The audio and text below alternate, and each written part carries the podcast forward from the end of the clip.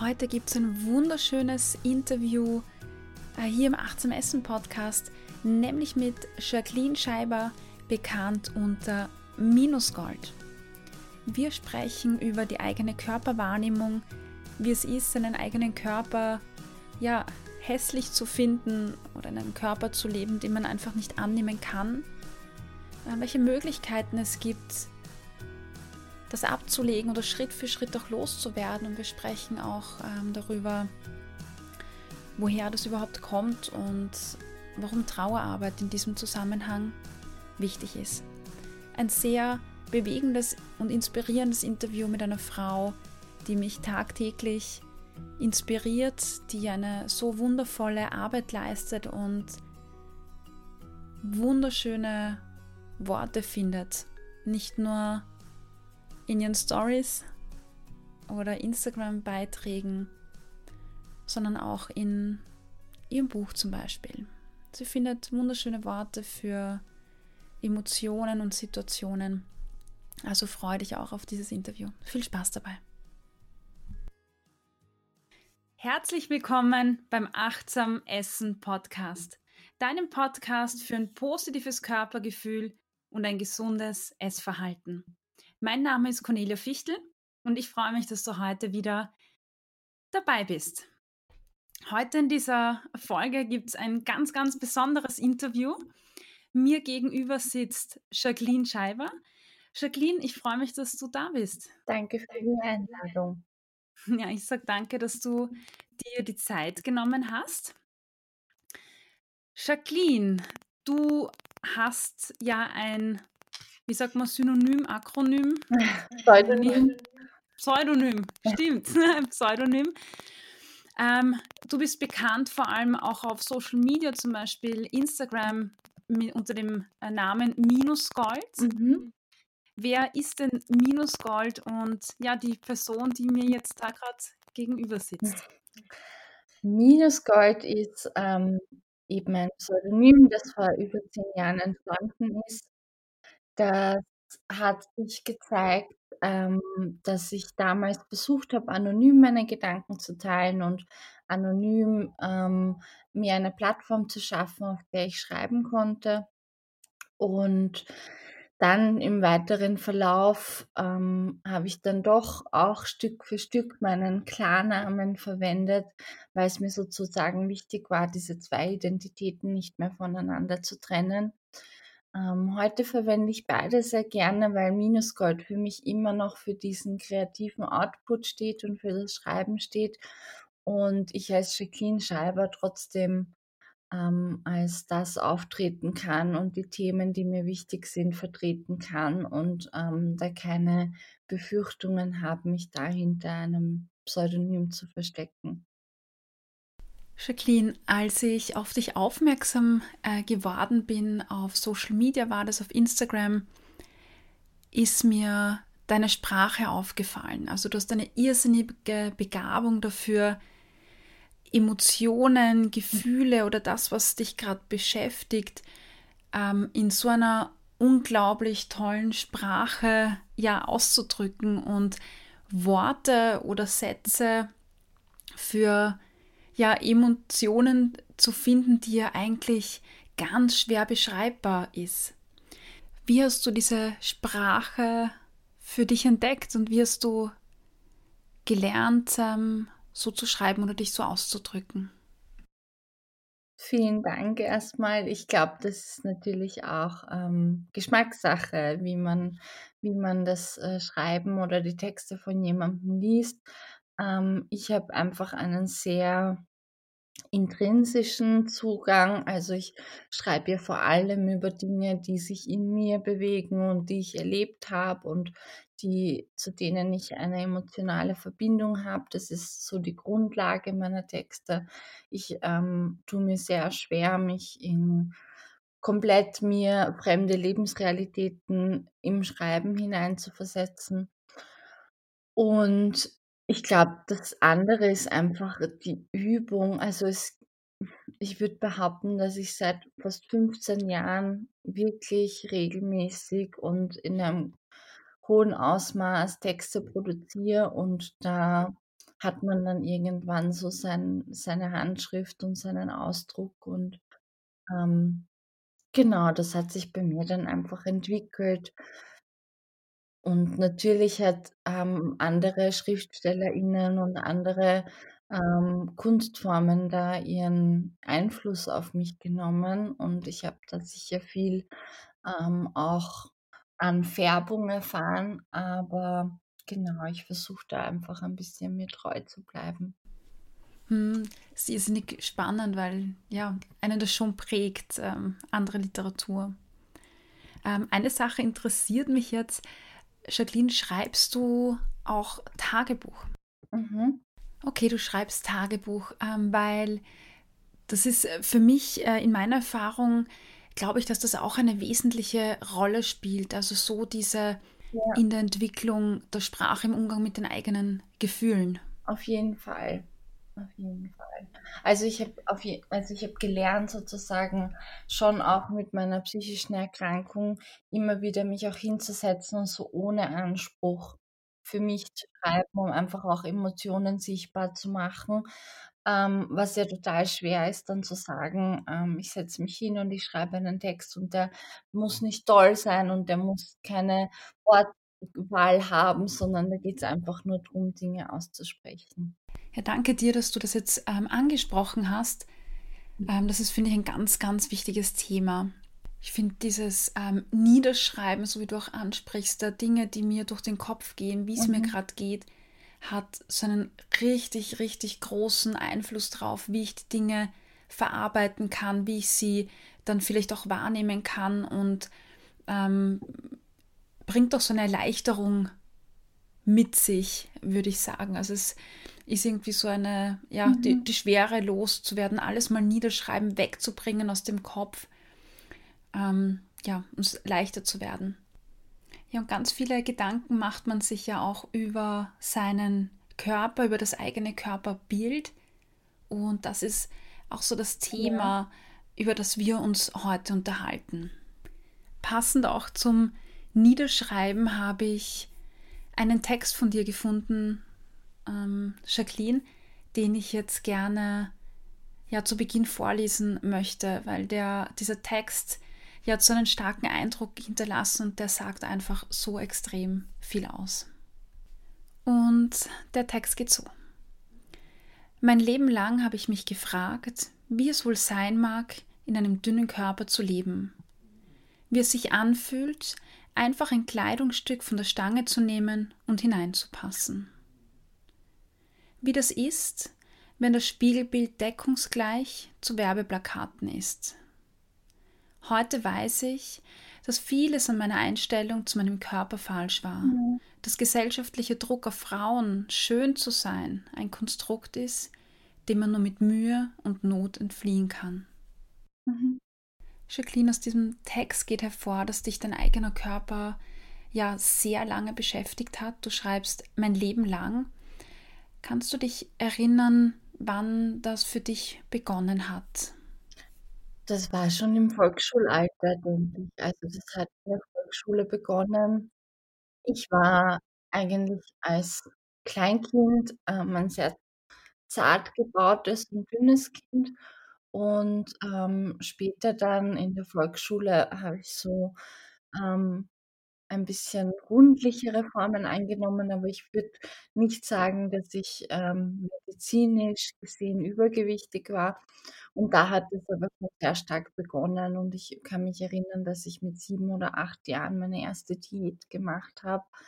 Und genau, das war dann also, es hat eigentlich so im im Umkreis Gab's Kritik an meinem Körper und dann in der Schule natürlich auch so Ausgrenzungserfahrungen und sehr verstärkt wurde das dann so in der Unterstufe. Also, mit 11, 12 Jahren, ähm, war ich dann an dem Punkt angekommen, wo mir klar war, ich habe, ähm, einen normabweichenden Körper. Ich, ähm, passe nicht in die Dinge rein. Also, ich habe auch ein total starke starke Erinnerung daran, wie furchtbar es für mich war, Hosen zu kaufen als Kind.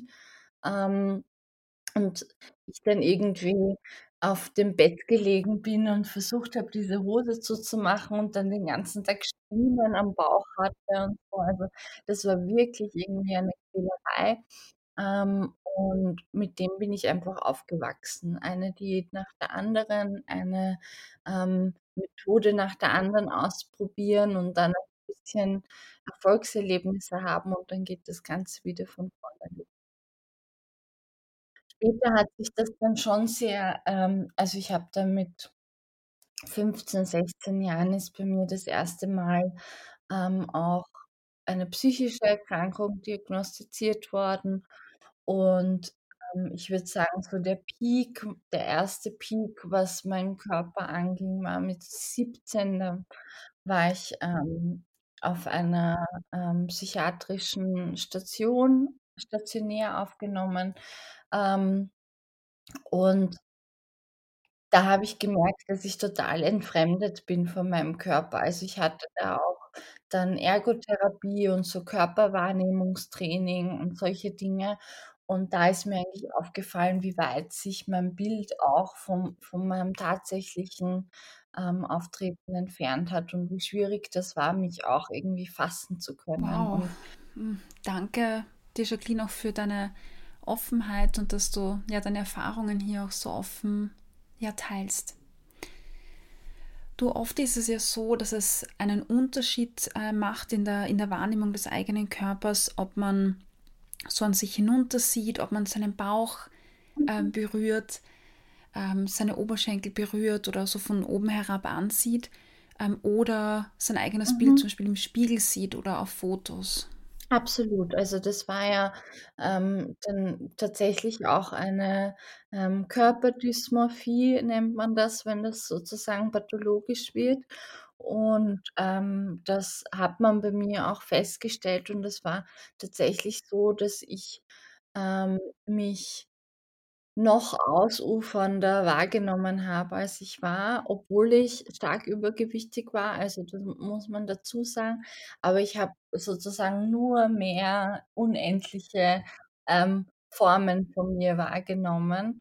Und es war ein richtig harter Weg, sozusagen den Ist-Zustand mal zu erheben für mich. Und da hat mir vor allem also, ich habe dann angefangen mit dem, was heute so verpönt ist, nämlich, ähm, Selfies machen und selbst fotografieren und, ähm, die Kamera irgendwo hinzustellen, um ein Ganzkörperbild zu bekommen.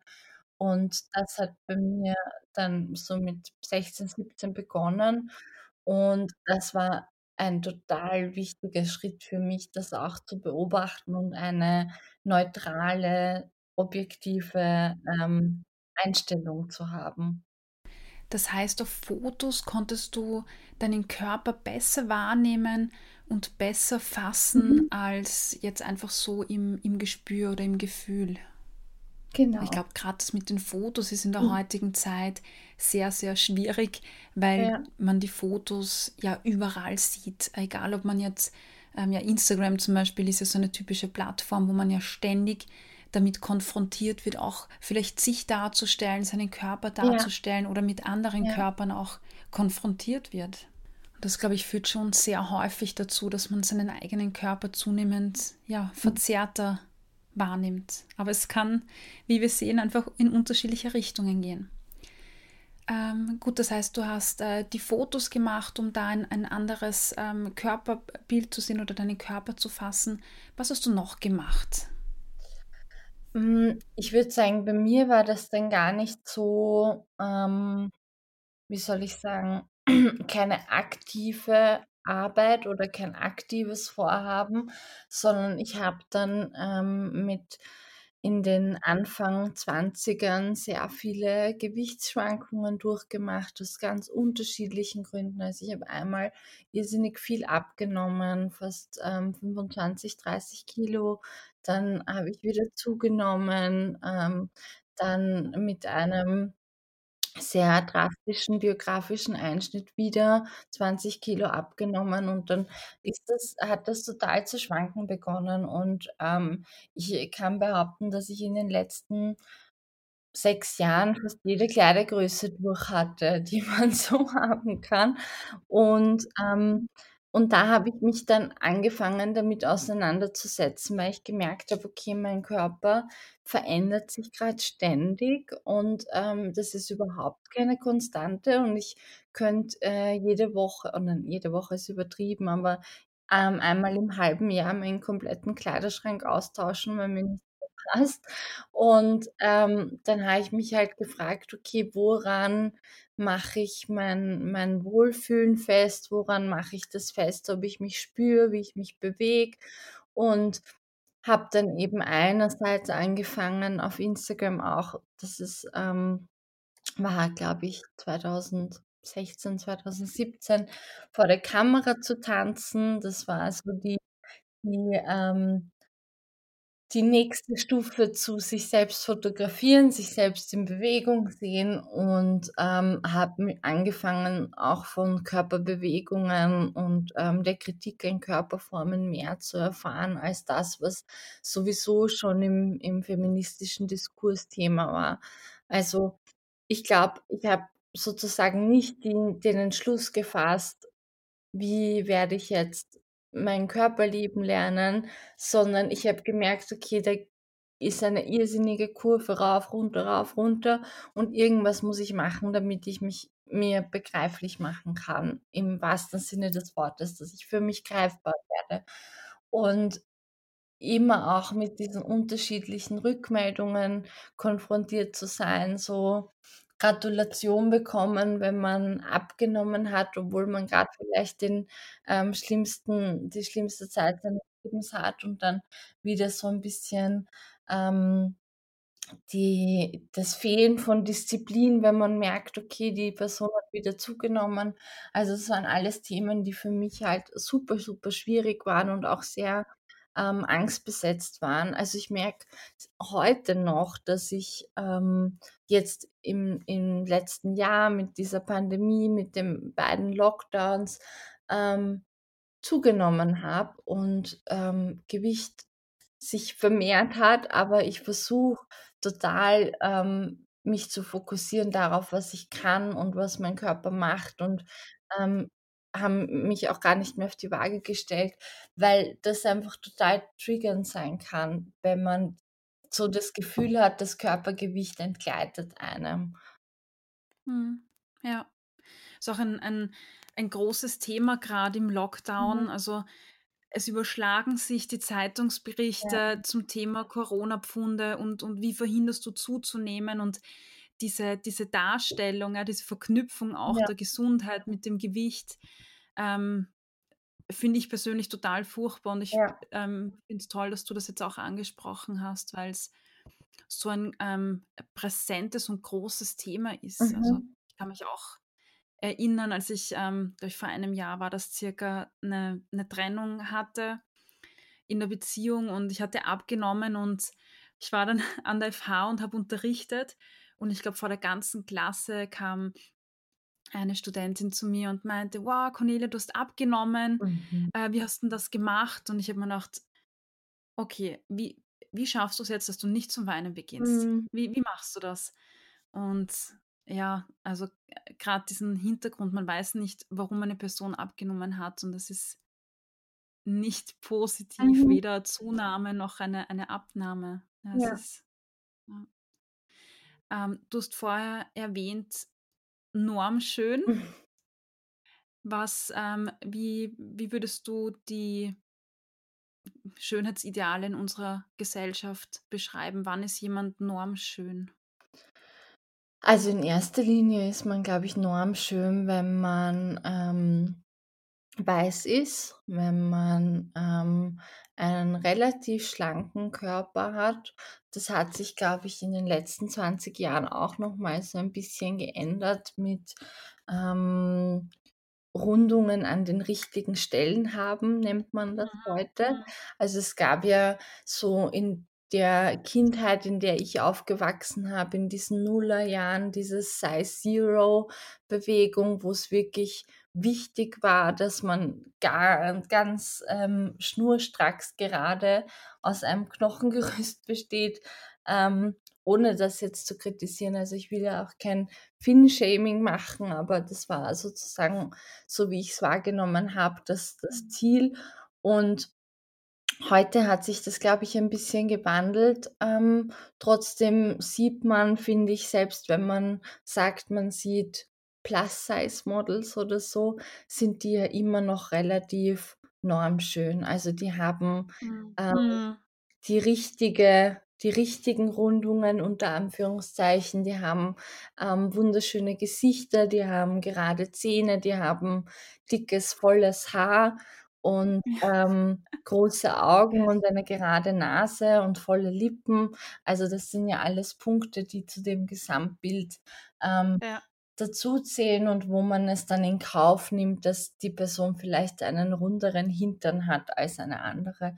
Und das finde ich Mhm. halt so kritisch, weil man Frauen oder der Gesellschaft den Anblick verwehrt von wirklich einer diversen Körperform und, Mhm. ähm, ganz, ganz wenige Frauen, glaube ich, sich auch mit der Körpernorm identifizieren können. Mhm. Ja. Das stimmt. Das ist ich finde, das ist auch so ein schmaler Grat zwischen, ähm, über die aktuellen Entwicklungen, ähm, froh sein und die schätzen Mhm. und auf der anderen Seite weiterhin kritisch zu sein, weil ich ich nehme das auch wahr und ich freue mich, dass immer mehr auch Onlineshops, wenn's jetzt um Mhm. Kleidung geht oder Schmuck oder was auch immer, ähm, dass dass wirklich die Diversität bei den bei den Models da Mhm. ist, ähm, was die Körper betrifft und so weiter. Ähm, aber gleichzeitig das, was du sagst, du siehst dann keine keine Dellen, keine Risse, Mhm. keine es ist alles symmetrisch irgendwie und und gleichmäßig und ja, das stimmt. Hm wie hast du für für dich denn, abgesehen von den Dingen, die du jetzt schon erwähnt hast, gelernt, deinen Körper so zu nehmen, wie er jetzt ist, auch wenn er nicht in diese Symmetrie passt oder nicht in diese Normschönheit quasi, wie du's benannt hast vorher? Ich habe es für mich runtergebrochen und habe mich, ähm, sozusagen dem dem, äh, Gedankengut oder der Bewegung der Body Neutrality angeschlossen oder konnte mich damit identifizieren, weil's Mhm. ja, ähm, über den Zugang von Body Positivity geschehen ist, also sprich dieses, ähm, Positiv-Besetzen des Körpers. Das hat sich für mich irgendwann nicht mehr richtig angefühlt, weil ich mir gedacht habe: „Okay, ich kann nicht jeden Morgen aufstehen und alles feiern und alles super Mhm. finden.“ Mhm. Ähm, und dann bin ich irgendwie auf Social Media auf Body Neutrality gestoßen und dachte mir so: „Ja, das klingt irgendwie auch nach einer Einstellung, die ich in anderen Lebensbereichen gut für mich annehmen kann“, nämlich das Reduzieren auf die Funktionalität des Körpers, der Körper als Instrument, als Fortbewegungsmittel, als neutraler Teil des Ganz Ganzen, also des Selbst und, ähm, trotzdem auch die Freiheit zu haben, wenn ich Lust habe und wenn ich, ähm wenn mir danach ist, das auch zu feiern oder, ähm, mich herzurichten. Also, ich finde ja, Body Neutrality in meiner Interpretation lässt es zu,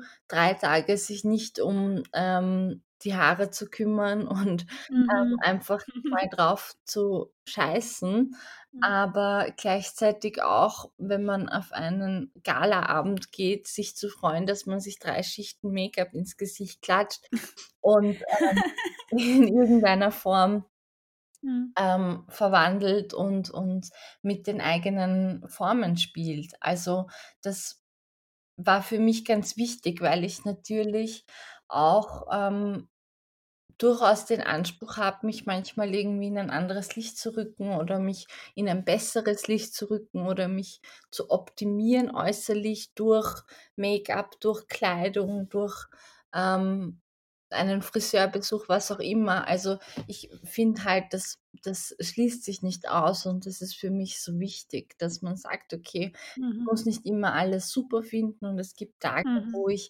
mich, hm eher weniger, ähm, feiern möchte und es gibt Tage, wo ich ein besonderes Augenmerk auf das Feiern lege und dies der Raum dazwischen ist einfach neutral besetzt.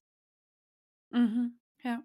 Das ist schön, ähm, äh, dass du jetzt, äh, formuliert hast, weil das bedeutet ja, dass ich nicht es muss kein dogmatisches Denken sein, kein Schwarz-Weiß-Denken, wo ich sage, Mhm. ähm, entweder ich hasse meinen Körper und lehne ihn ab und finde ihn schier und furchtbar, oder ich sage, ich liebe ihn jeden Tag und feiere meinen Körper, Mhm. ähm, sondern es darf ein sowohl als auch sein, einmal so, einmal so und es gibt diese Graustufen.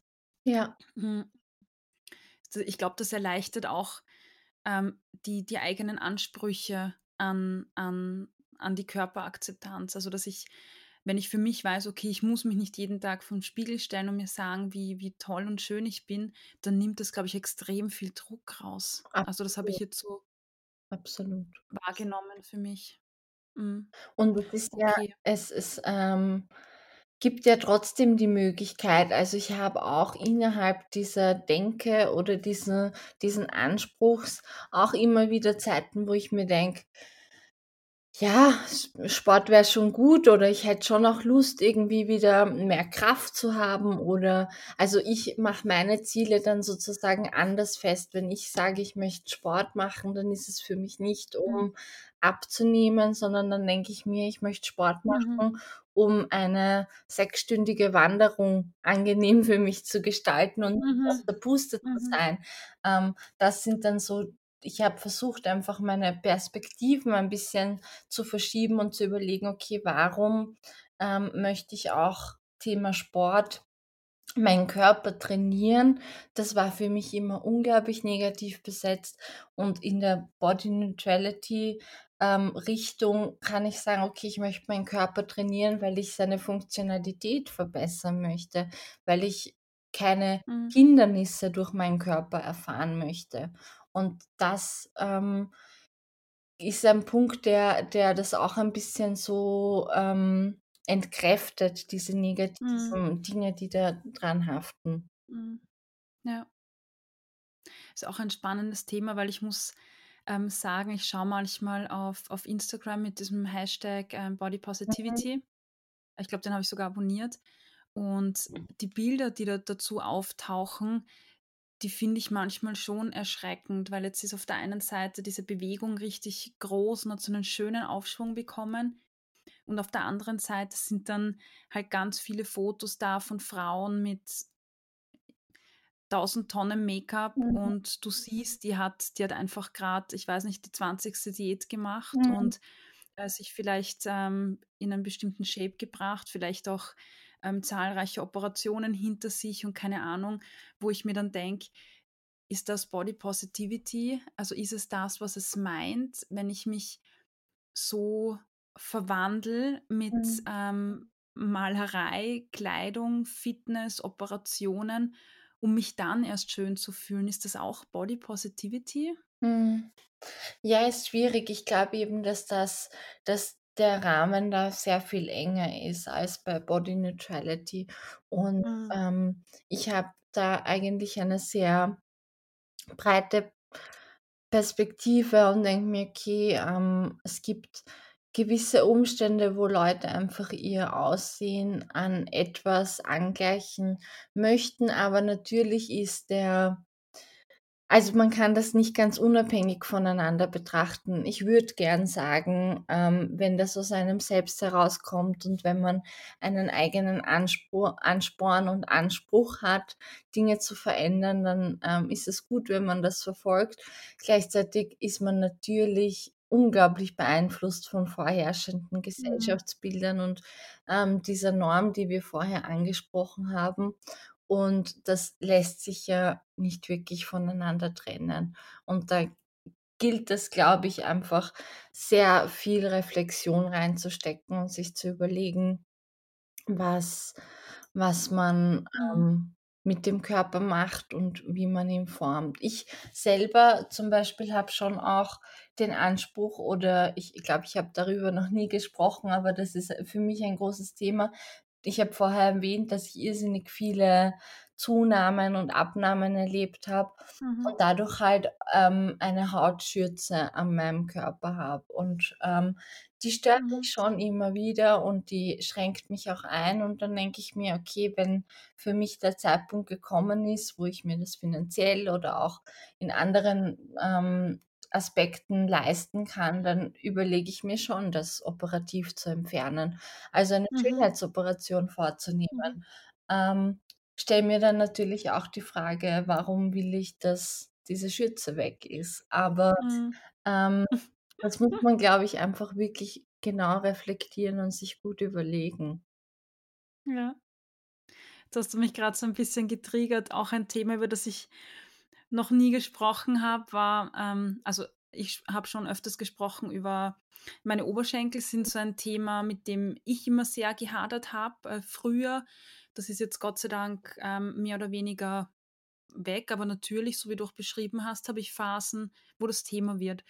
Und wenn ich so Phasen habe, dann gibt's Leute in meinem Umfeld, die sagen: „Ja, bitte, mein Gott, wenn das so arg für dich ist, dann lass dir doch das Fett absaugen, ja, an den Beinen. Also, es ist doch kein Thema.“ Und dann ist so eine Sekunde lang habe ich so dieses Gefühl: „Stimmt!“ Mhm.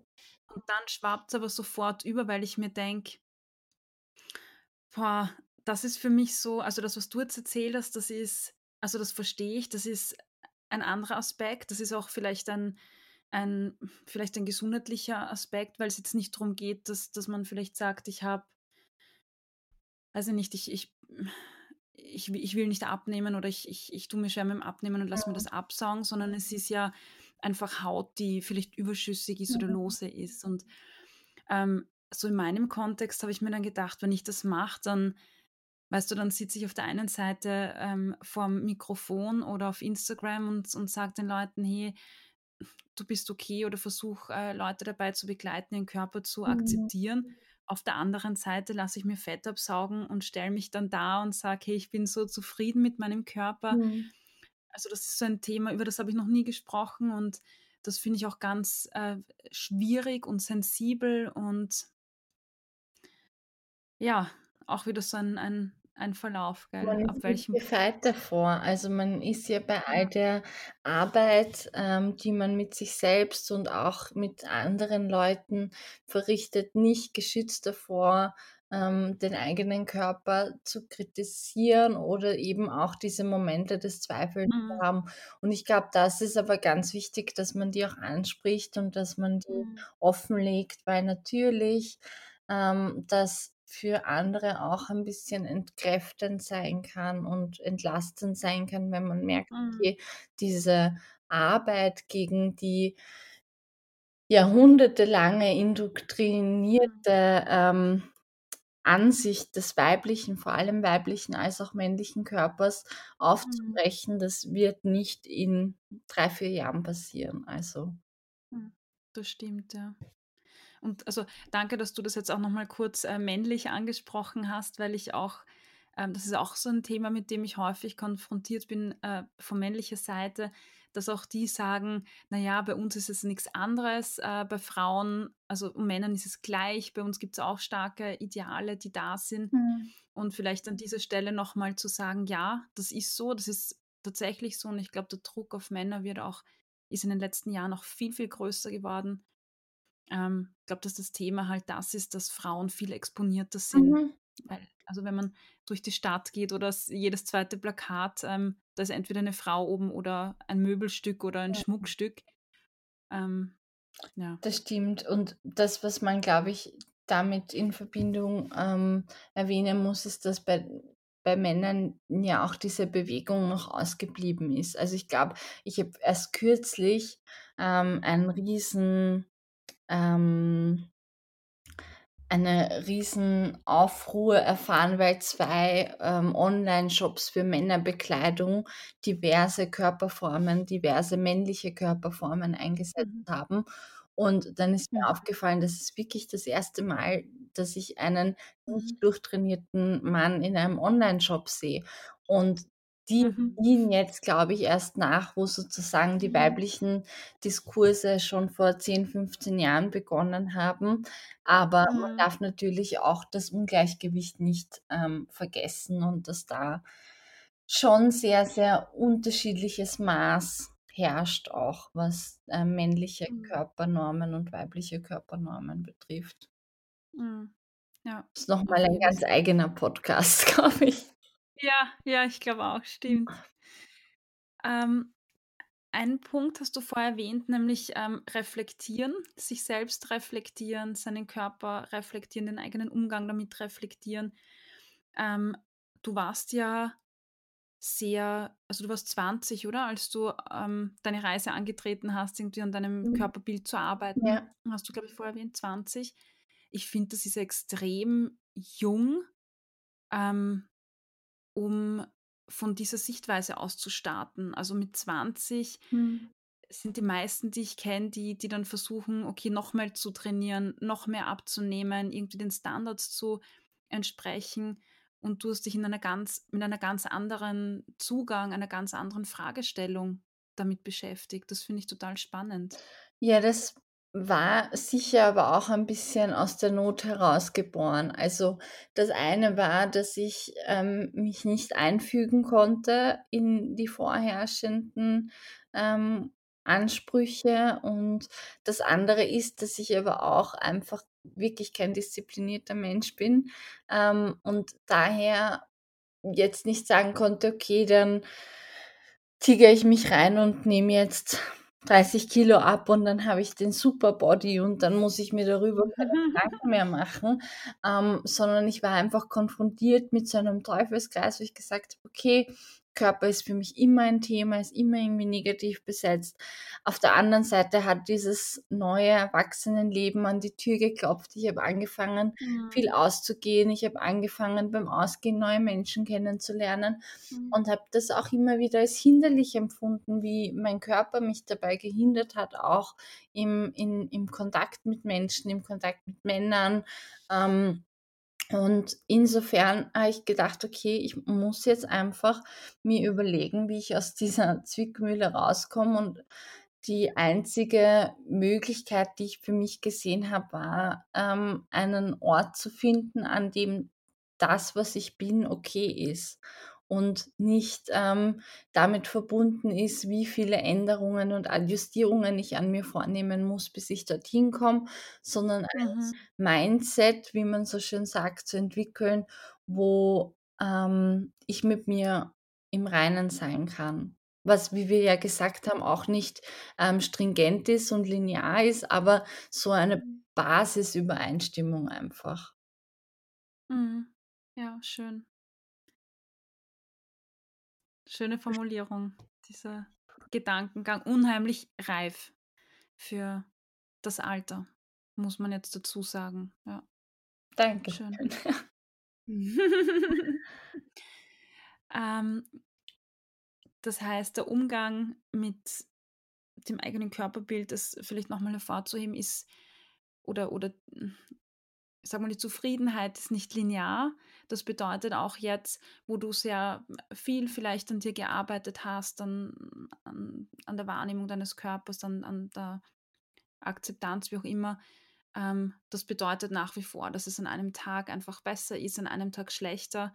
Das heißt, es ist nicht so, ähm, dass man sich sagt: „Ah, ich mache jetzt, keine Ahnung, äh, Körperakzeptanz“, dann arbeitet man, äh, dran, macht 3 Bilder, nimmt ein Video auf, liest ein Buch dazu und 3 Tage Mhm. später denkt man sich: „Wow, ich liebe mich und meinen Körper oder ich nehme ihn an.“ Und das ist dann für immer so. Ja, das funktioniert leider nicht. Das ich nach, ähm, einigen Jahren, äh, in diesem in diesem Kampf und Diskurs und in dieser Reflexion berichten. Das ist, ähm, leider nicht ganz so einfach. Mhm. Und es Ja. ist natürlich auch trügerisch. Also, ich muss schon an der Stelle, ähm, muss man schon so ehrlich sein. Natürlich war's leichter, mich mit, ähm, Körperthemen auseinanderzusetzen, als ich näher an dem an dem Normkörper dran war. Also, zu dem Zeitpunkt, Mhm. wo ich am ähm, am wenigsten gewogen habe und es mir gleichzeitig psychisch am schlechtesten ging kann ich mich erinnern, wie super easy das war, einkaufen zu gehen. Mir hat alles gepasst. Ich habe in allem ganz okay ausgesehen. Ähm, nix hat irgendwie deplatziert oder komisch ausgesehen. Und da war es natürlich dann wirklich ähm, kein, kein Kraftakt zu sagen, okay, alles, was mein Körper betrifft, ist mir gerade wurscht, weil ich falle nicht auf in der Öffentlichkeit. Niemand wird ähm, sich wundern, warum ich auf offener Straße ein Eis esse. Und dann, wenn man natürlich wieder ein bisschen an diese Grenzen stößt und an, an ähm, ein bisschen sich hervorhebt im negativen Sinne, dann wird das natürlich präsenter und da muss man sich wieder mehr damit auseinandersetzen. Also, ich habe Mhm. jetzt wirklich auch, ähm, in im letzten halben Jahr gesagt: „Okay, ich muss mir zumindest 4, 5 neue Kleidungsstücke irgendwie zulegen, weil ich merke, es wird einfach eng im Schrank.“ Ähm, und das ist unangenehm. Und natürlich habe ich mir gedacht: „Okay, reiße ich mich jetzt vielleicht einfach ein paar Monate zusammen und nehme ein paar Kilo ab und dann geht das wieder.“ Also, das sind ja so viele kleine alltägliche Dinge, ähm, wo man Entscheidungen treffen muss und wo man sich überlegen muss: „Okay, in welche Mhm. Richtung geht's für mich und worum geht's tatsächlich?“ Also, geht's drum, ähm, dass es mir wichtig ist, die und die Kleidergröße zu tragen oder geht's drum, dass ich meinem Körper nicht ständig Ansprüche auferlege, die ich nicht halten kann und Mhm. deswegen in einer ständigen Unzufriedenheit lebe? Mhm. Mhm. Ähm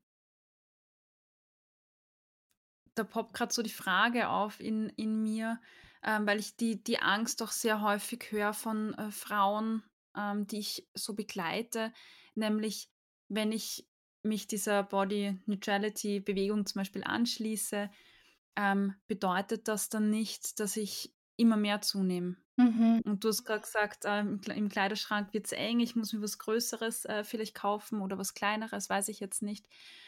Ähm Würdest du sagen, dass das dass das, äh, eine Gefahr ist, dass man sagt, sobald ich meinen Körper akzeptiere und annehme, vielleicht, dass ich dann automatisch zunehme, weil's eh egal wird? Ich glaube, dass das ähm, dass das ein Vorurteil ist, das mit dem, ähm, Dicksein verbunden ist, nämlich dass Leute, die dick sind, sich gehen lassen, dass, ähm, die Fauls wären, dass die keine Kontrolle haben. Und ähm, ich glaube, realistisch gesehen wahrscheinlich, ja, wird man wird man zunehmen, wenn man nicht ständig, ähm, penetrantisch darauf achtet, wie viel man wiegt. Ähm, ich glaube aber auch, dass man nicht ausufert und dass man durchaus in der. Lage sein kann, ein, ähm, Wohlfühlgewicht zu finden, mit dem man, ähm, ganz gut durchs Leben geht. Da spielen so viele Faktoren eine Rolle. Mhm. Also, natürlich hat ähm, darf man da den Stoffwechsel oder die Auslastung, die eigene Mhm. Auslastung, den Spaß oder den Willen, Sport zu machen, nicht außer Acht lassen. Ähm, wenn man jetzt also, ich glaube einfach, Body Neutrality heißt nicht, man isst jeden Tag, ähm, fünfmal Junkfood und liegt nur mehr am Mhm. Sofa, sondern ich Ja. glaube einfach, es bedeutet, es ist okay, wenn ich am Sonntag nicht, Mhm. ähm, 3 Stunden wandern gehe, aber es ist Mhm. schön, wenn ich das machen kann und es kann Spaß machen, meinen Körper zu bewegen. Und da muss man sicher eine Mitte finden und wir neigen ja dazu uns immer in Extremen zuerst zu verorten. Also, das findet man Mhm. ja in fast allen Bereichen, dass wenn eine Persönlichkeit mit einer Denke konfrontiert wird ähm, ich habe da ein gutes Beispiel. Als ich Vegetarierin geworden bin, wollte ich, dass niemand in meiner Umgebung Fleisch isst und wollte alle bekehren und wollte, dass es sofort jetzt auf der Stelle aufhört und die Welt retten. Und erst in den Jahren ich bin mittlerweile seit, äh, 16 Jahren lebe ich vegetarisch, ähm, Wow.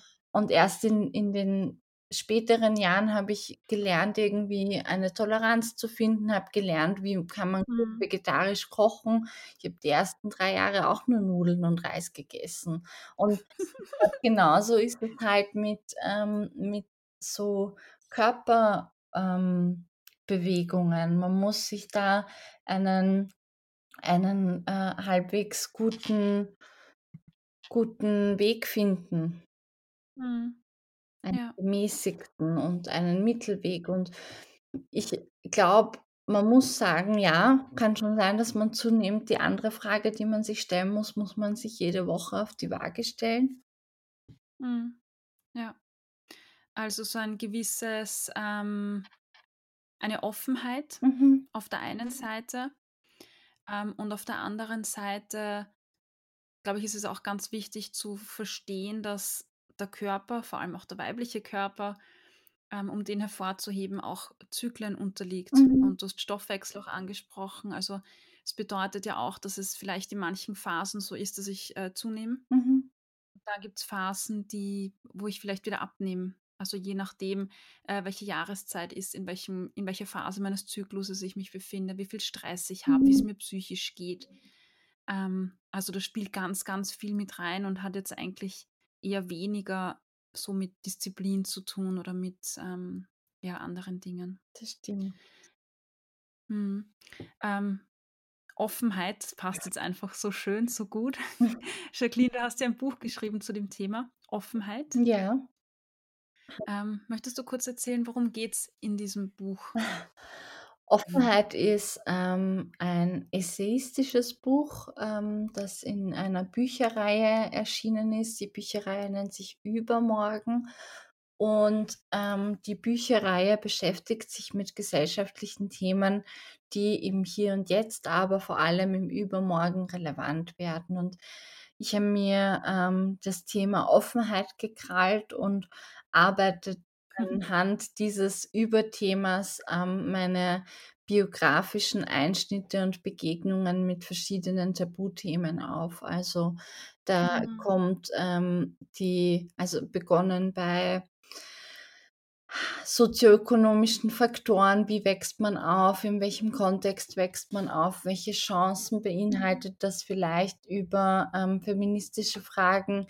Ich stelle mir in dem Buch auch die Körpernorm und Körperformfrage, ähm, schreibe über meine psychische Erkrankung und meine Erfahrung mit Trauer und, ähm, letztendlich, warum Offenheit für mich der Weg war, mit diesen Themen umzugehen und auch ein bisschen vielleicht, dass es eine Alternative sein kann für Menschen, ähm, die die Perspektiven zu öffnen und ein freieres Leben Mhm. führen. Es ist das muss ich an der Stelle sagen, es klingt jetzt ein bisschen so, es ist eigentlich kein, ähm, Lebensratgeber und kein also, ich gebe keine Ratschläge und ich gebe keine Tipps, sondern ich glaube, ich wollte einfach ein Exempel statuieren, Mhm. wie's sein Mhm. kann und was man machen kann.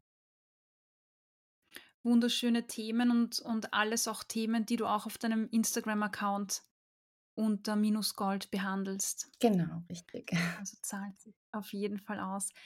Ähm, zum Abschluss habe ich noch eine Frage, ähm, an dich. Ähm, du hast gesagt, ähm, deine Erfahrung mit Trauer und ich würde das gern in den Kontext bringen jetzt, ähm, zum Körper. Also, du hast ja da 'ne lange Geschichte dazu, die man ja auch, ähm, mitbekommt, wenn man dann das Buch liest oder auch auf deinem Account, Mhm. dir folgt. Ähm, Trauer und und Körperbild. Ähm, für mich hat das wenn ich meinen Körper vielleicht annehme, akzeptiere und sage, ich lasse von den, ähm, Schönheitsidealen los, dann hat das für mich auch viel mit Trauer zu tun, Mhm. nämlich der Trauer, ähm, sein eigenes Idealbild abzulegen und zu sagen: „Okay, ähm, ich werde vielleicht nie so ausschauen, wie ich mir das in meinem Kopf wünsche“, weil es einfach nicht realistisch ist. Mhm. Also, ähm, offen zu sein, neue Wege zu gehen, hat auch was mit Trauer zu tun für mich. Wie wie siehst du das? Ähm, und wie kann man mit dieser Trauer auch umgehen, die jetzt eigentlich sich selbst auch irgendwie gewidmet ist und dem eigenen Körper? Ich sehe das ganz ähnlich. Ich, ähm bin ja davon überzeugt, dass Trauer nicht nur, ähm, zu tragen kommt, wenn man einen Menschen verliert, wenn eine Trennung passiert oder ein Mensch verstirbt, sondern ich glaube, Trauer findet ja auf ganz vielen Ebenen statt und da ist gehört die, ähm, Verabschiedung eines Ideals oder, ähm, einer Vorstellung von sich selbst auf jeden Fall dazu. Ich glaube, da muss man einfach Trauerarbeit leisten. Also, man muss den Weg gehen. Ich bin eine große Verfechterin des Selbstmitleids und, ähm, sagen: „Okay, ich bade zu einem gewissen Grad mein Selbstmitleid aus.“ Ich, ähm, kann das auch in irgendeiner Form Rituale dafür schaffen und aus dem Selbstmitleid heraus aber zu sagen: „Okay, jetzt nehme ich die Dinge in die Hand und jetzt entwickle ich den Mut und, ähm, schaffe neue Chancen für mich und, ähm, alternative Wege für mich.“ Also, ich glaube, die Erfahrung oder die Begegnung mit Trauer wird einem auch immer wieder zeigen, dass es anders weitergehen kann. Also, es beendet oder es markiert ein einen Schluss und es markiert eine äh, einen Punkt, an dem etwas endet, ähm, aber es schafft auch den Übergang zu einem anderen Weg und zu einem anderen Gefühl und einer anderen Perspektive auf das Leben. Und ich glaube, davon können wir einfach irrsinnig profitieren. Und, ähm, man ich mag den Satz nicht, dass man aus allem eine Lehre zieht, da bin ich eigentlich sogar strikt dagegen. Ähm, aber ich glaube, dass dass kein, ähm, Weg oder kein Kilometer, den man gegangen ist, unnütz war und, ähm und sich nicht irgendwie auswirkt auf den Erfahrungsschatz und auf die, ähm, Mhm. Möglichkeit, sich Mhm. auch irgendwie in dieser Welt einzuordnen. Und deswegen glaube ich, ja, man muss Trauerarbeit leisten, man muss sich damit beschäftigen. Man kann da auch wirklich traurig sein und das alles verfluchen, ähm, und daraus einfach Mut zu schöpfen und, ähm, sich selbst drüber zu erbauen und an dem zu erbauen und Mhm. einen neuen Weg gehen. Mhm. Schön. Das heißt, ich muss mich nicht vorm Spiegel stellen und mir sagen: „Hey, du bist so toll und deine Oberschenkel und dein Bauch ist super“, sondern man kann sich auch vor den Spiegel stellen und mal fluchen und weinen und sagen: „Das ist so gemein und unfair“ und das ausleben, diese Traurigkeit. Ja, da bin ich eigentlich wirklich stark dafür. Ich glaube, das ist wichtig und ich glaube, es ist auch wichtig, dass man sich die negativen Aspekte eingesteht, weil, ähm, diese dogmatische Positivität oder diese toxische Positivität, Mhm. ähm, eben, wie wir es vorher schon angesprochen haben, den Druck erhöht. Und, Mhm. ähm, wir alle sind in einem System aufgewachsen, das uns schon seit Generationen vorsagt, wie wir auszusehen haben und, Mhm. ähm, darunter darf man auch mal leiden und diesem Leid Ausdruck verleihen, Mhm. bevor man Mhm. sich wieder an die Front schmeißt und dagegen ankämpft. Mhm. Sehr schön. Mhm. Ähm, nachdem du ja da aktiv bist und das ja auch auf deinem Social-Media-Account, ähm, hm, bearbeitest, dieses Thema oder mitnimmst, ähm, gibt's da ein paar Tipps von dir, Accounts oder, äh, Bücher, die man zu dem Thema lesen kann oder oder Menschen, Accounts, denen man folgen sollte? Ich bin ja, ähm, muss ich zugeben, super schlecht in so Accountnamen merken. Ich muss mir das immer irgendwo abspeichern, aber wen man auf keinen Fall unerwähnt lassen darf, ist die, ähm, Elisabeth Lechner, die, Mhm. ähm, unter Femsister auf ihrem Social-Media-Account da einen großen, ähm, Aufklärungsauftrag nachkommt und, ähm, Mhm. sehr, sehr kluge, ähm, Perspektiven teilt und die auch gerade an ihrem Buch schreibt, „Riot Don't Diet“, ähm, wo auch ein kurzer Beitrag von mir erscheinen wird und, Oh. ähm, wo ein paar Stimmen sich Gehör verschaffen, aber man muss sagen, also Elisabeth Lechner ist sicher so in dem popkulturellen, ähm, Spektrum, im feministischen Spektrum eine Stimme, die man nicht ungehört lassen sollte und die sich auch auf einer wissenschaftlichen Ebene Mhm. sehr ausgiebig mit dem Thema beschäftigt hat. Genau. Ja, super. Ist auf jeden Fall ein toller Account-Tipp, eine, eine tolle Frau, die da sehr präsent ist, glaube ich, Mhm. auch in den Medien zu diesem Thema. Super. Vielen, vielen Dank dir, ähm, Jacqueline, dass du dir die Zeit genommen hast, um mit mir über das Thema zu reden und ja, auch, dass du in diesem Rahmen deine Erfahrungen ähm, geteilt hast. Dankeschön.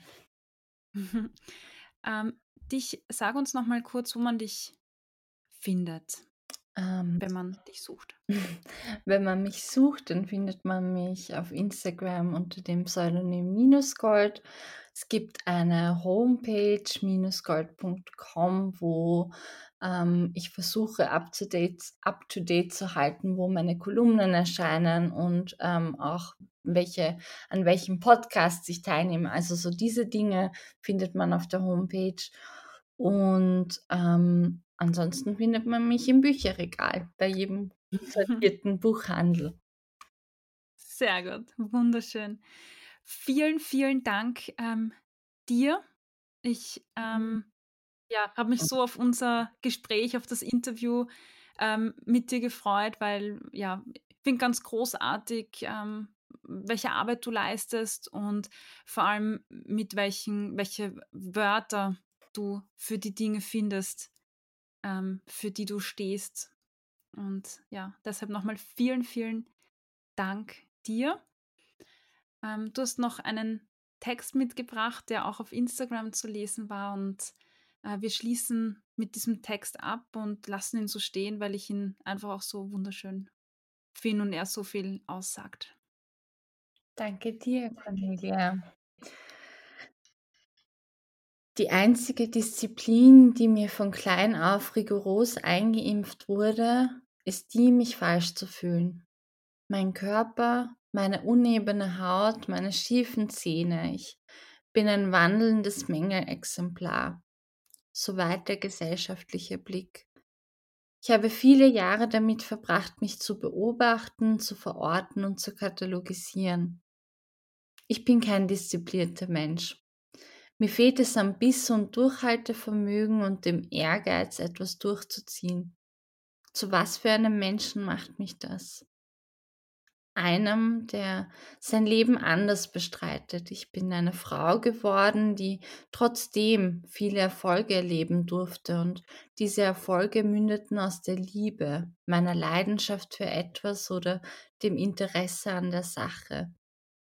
Vielleicht werde ich nie einem Ideal entsprechen, doch werde einen Raum betreten und trotzdem der schönste Mensch sein.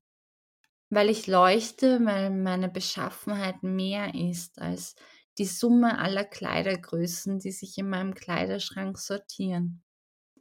Ich werde mich disqualifizieren in der Disziplin, mich zu zerreißen für Oberschenkel und Oberarme und Belly Rolls. Ich werde gute Nacht sagen und guten Morgen und mit Lippen küssen, die nichts ungesagt lassen.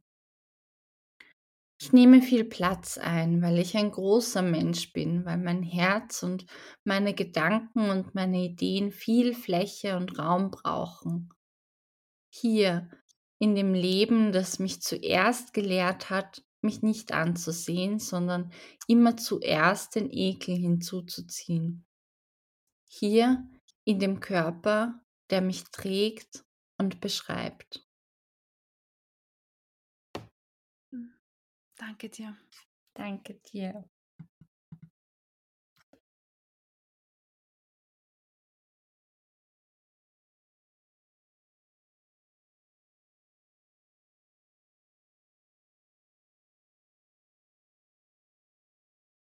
Ja, das war das Interview mit Minusgold mit Jacqueline Scheiber.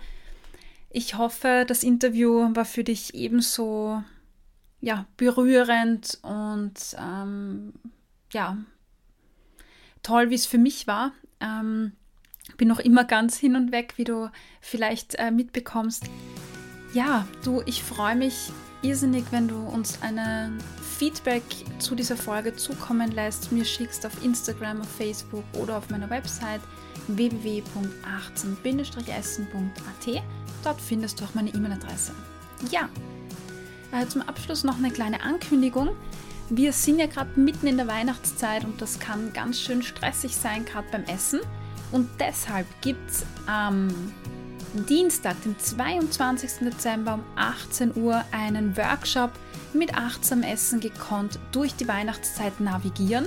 Da werden wir gemeinsam eineinhalb Stunden Workshop Zeit miteinander verbringen und äh, du kriegst von mir Inputs, aber wir werden eine Übung machen, die dir helfen wird, äh, deine Angst abzulegen vor dem Weihnachtsessen. Äh, und diese Übung wird dir auch dabei helfen, gerade dieses Überessen, dieses zügellose Essen, gerade zu Weihnachten oder zu Silvester, ja zu umschiffen. Also würde ich mich freuen, wenn du da dabei bist. Informationen zum Workshop und zur Anmeldung gibt es unten in den Show Notes. Ich freue mich auf dich. Ja, und für all diejenigen, die ich nicht sehe, euch oder dir wünsche ich ein wunder wunderschönes Weihnachtsfest. Sei achtsam und genieße so gut du kannst. Wir hören uns dann nächste Woche.